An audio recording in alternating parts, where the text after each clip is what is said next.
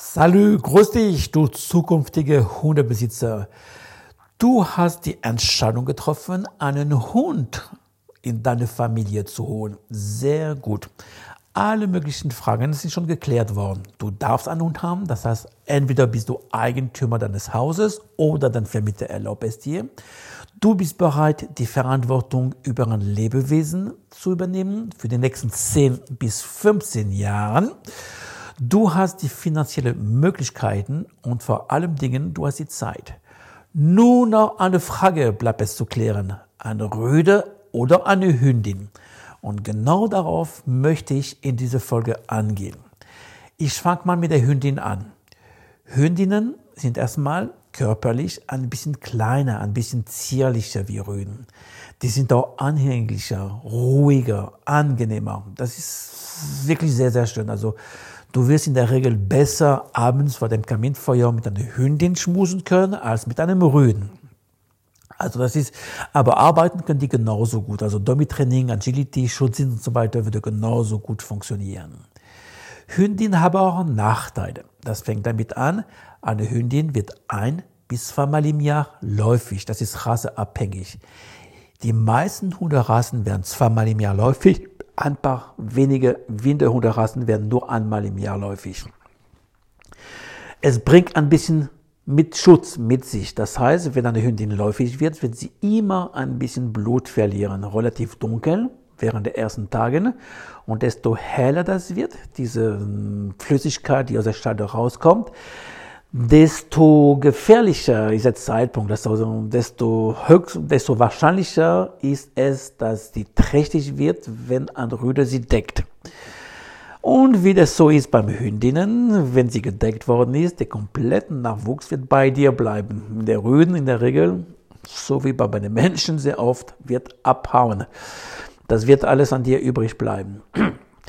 Eine Hündin kann Scheinträchtigkeit haben. Kastration ist ein bisschen teurer als beim, als beim Rüden.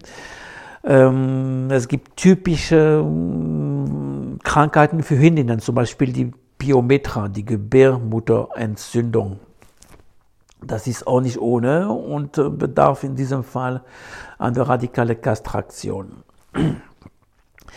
Eine Hündin während der Läufigkeit darfst du auf keinen Fall ohne Leine laufen lassen, weil eine läufige Hündin wird alles dafür tun, zum Rüden zu kommen. Das heißt, die wird ganz, ganz, ganz schnell abhauen. Vorteil ist, wenn die Läufigkeit vorbei ist, dann hast du keine Probleme mehr. Die wird bei dir bleiben, die wird sehr anhänglich sein und da wird nichts mehr passieren. Du hast wirklich deine Ruhe. Falls deine Hündin gedeckt werden sollte und du möchtest diesen Nachwuchs nicht, hast du die Möglichkeit, äh, nicht die Pille danach, das gibt es nicht für Hunde, aber die Spritze danach zu verabreichen und damit werden die Föten getötet. Das geht relativ schnell, das heißt innerhalb von ein paar Tagen nach dem Decken kannst du zum Tierarzt gehen. Das Problem dabei ist, dass diese Spritze sehr, sehr teuer ist und der Preis ist abhängig vom Gewicht deiner Hündin. Das heißt, je nachdem, wie schwer die ist, wird man dementsprechend eine bestimmte Dosis von dieser Spritze bekommen. Der einzige Preis, den ich dir nennen kann, ist das von meiner Hündin. Das habe ich einmal hinter mir.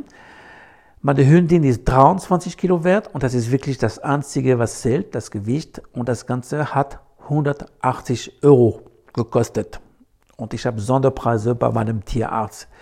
Diese Spritze wird zweimal hintereinander verabreicht, das heißt ähm, in zwei Tage hintereinander. Beim Rüden ist es ein bisschen anders. Wenn eine Hündin nur ein oder zweimal im Jahr läufig ist und bereit ist, den Rüden zu empfangen, der Rüder ist dafür die ganze Zeit dazu bereit. Wenn du einen starken Rüden hast, der einfach sagt, ich bin der Boss hier, dann kann es sein, dass er überall markiert. Und zwar nicht nur draußen. Wenn du Besuch von Freunden hast mit Hündinnen sein, ist es nicht auszuschließen, selten, aber nicht auszuschließen, dass er auch im Haus markiert, sowohl bei dir zu Hause als auch beim fremden Leute. Das ist sehr, sehr unangenehm. Ein Rüde, der äh, in seiner Nähe läufige Hündin sein, kann ganz komische Verhalten an den Tag legen. Also mein Rüde, der Hug zum Beispiel, wenn sage, er läufig ist, dann fängt er an zu jaulen, sodass die ganze Nachbarschaft denkt, er wird gerade erwürgt. Das stimmt nicht, er will nur zur Hündin gehen. Es kann auch sein, aus reinem Liebeskummer der Arme, dass er vier oder fünf Tage nichts mehr fressen will und er wird wirklich dünner. Das tut mir einer richtig leid. Aber da muss er rüber, das geht nicht anders. Jeden Rüde wird versuchen, zu einer läufigen Hündin zu gehen. Also da muss man ein bisschen aufpassen. Ähm, ein Rüde ist nicht so anhänglich wie eine Hündin, aber kann genauso schmutzig sein. Der wird genauso schnell laufen können. Was Training anbelangt, würde ich keine allzu große Unterschiede machen zwischen Hündin und Rüden. Der Rüde, wie gesagt, ist ein bisschen kräftiger und ein bisschen vielleicht mehr bei der Sache. Aber große Unterschiede bei einer richtigen Trainingsmethode sehe ich eigentlich nicht. Körperlich sind in der Regel die Röden größer und stabiler und schwerer. Was zum Beispiel bei den Belgier ist, die Röden haben eine richtige schöne Mähne auf der Brust, was die Hündinnen nicht haben. Da kenne ich mich am besten aus bei den belgischen Schäferhunden. Ähm, ja, das war's eigentlich. Viel mehr kann ich nicht dazu erzählen. Es ist wirklich Geschmackssache, was man lieber hat. Doch, vielleicht noch eine Sache habe ich vielleicht vergessen. Es kann sein, dass Höhen sich öfter in den Haaren bekommen, aber in der Regel ist das relativ schnell vorbei. Die schlimmere Verletzung oder das heftigere ist, wenn zwei Hündinnen sich nicht verstehen und sich in den Haaren kriegen. Da können schon schlimmere Sachen passieren, als wenn es zwei Röden passieren würden. Ähm, ich war ein paar Jahre mit dem russischen Stadtzirkus unterwegs. Dort gab es eine Hundenummer. 16 Hunde, waren 14 Pudel, zwei Berner Sender und ein Chihuahua oder so etwas ähnliches. Der hat ausschließlich Röden gehabt, keine Hündinnen. Und ich nehme an, er weiß, warum das so und so war. Also, ich hoffe, ich konnte dir helfen bei deiner Entscheidung. Falls du Fragen haben solltest oder ein paar Tipps haben möchtest, also bei einem Podcast kannst du leider nichts in den Kommentaren schreiben, aber beim nächsten Film schreib einfach etwas rein in den Kommentaren vom nächsten Film, auch wenn es nichts mit dem Thema zu tun hat.